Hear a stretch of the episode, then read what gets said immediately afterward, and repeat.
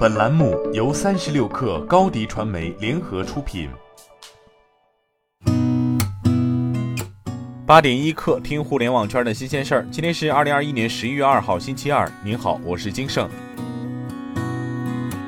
据澎湃新闻报道，多位字节跳动员工证实，字节跳动更新企业内网上的中国大陆加班管理规定。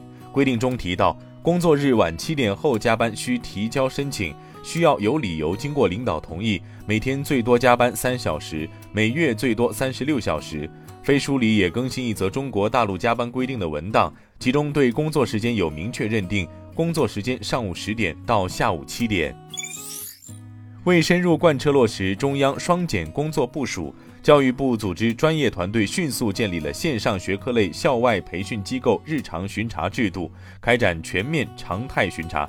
目前。相关省份已责令培训机构进行整改。下一步，教育部将继续加大对线上学科类校外培训机构的巡查力度，对存在违规行为的校外培训机构建立红黄牌处罚机制。对于在限定时间内开班培训的，先予以提醒；对再次违规的线上校外培训机构亮黄牌警告；对两次亮黄牌者亮红牌，并责令相关省份予以关停。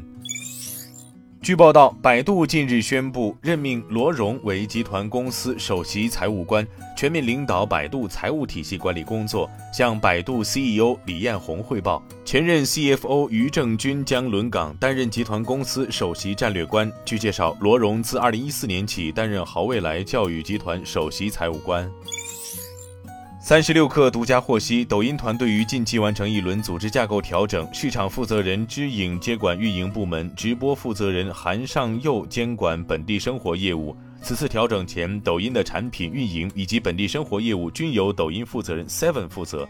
调整后，现运营负责人悠悠向知影汇报，本地生活负责人李然等向韩尚佑汇报。Seven 实际负责的业务只剩产品。截至今年九月，抖音系 DAU 增长至约六点四亿，其中主站约五亿，极速版约一点四亿。现阶段抖音系增长则主要靠极速版拉动，今年上半年极速版 DAU 增长约百分之八。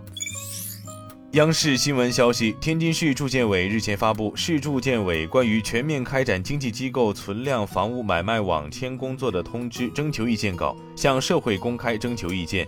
该征求意见稿对二手房的全交易流程进行系统性规范。在网签环节，该征求意见稿明确，凡通过经纪机构成交的房屋，由经纪机构网签存量房屋买卖协议。经纪机构应认真核对买卖双方出示的户口簿、身份证明、婚姻关系证明、不动产权属证书等材料。凡买卖双方未出示上述材料或经核对信息有误的，不得网签存量房屋买卖协议。针对有媒体报道称吉利汽车旗下几何品牌计划搭载华为鸿蒙系统一事，多位华为内部人士称此事应该不属实。华为官方则没有回应此事。此前有媒体报道称，未来五年吉利汽车旗下几何品牌计划搭载华为鸿蒙系统，接入华为智能生态，以纯电双平台战略帮助几何冲击中高端市场。据财联社消息人士表示，苹果正在准备推出一款 iMac Pro。在明年上半年推出，设计与二十四英寸版 iMac 类似，搭载苹果自研的 M1 Pro 或 M1 Max 芯片，大概率会是二十七英寸屏幕，将取代现在销售的搭载英特尔处理器的二十七英寸版 iMac。今天咱们就先聊到这儿，我是金盛，八点一刻，咱们明天见。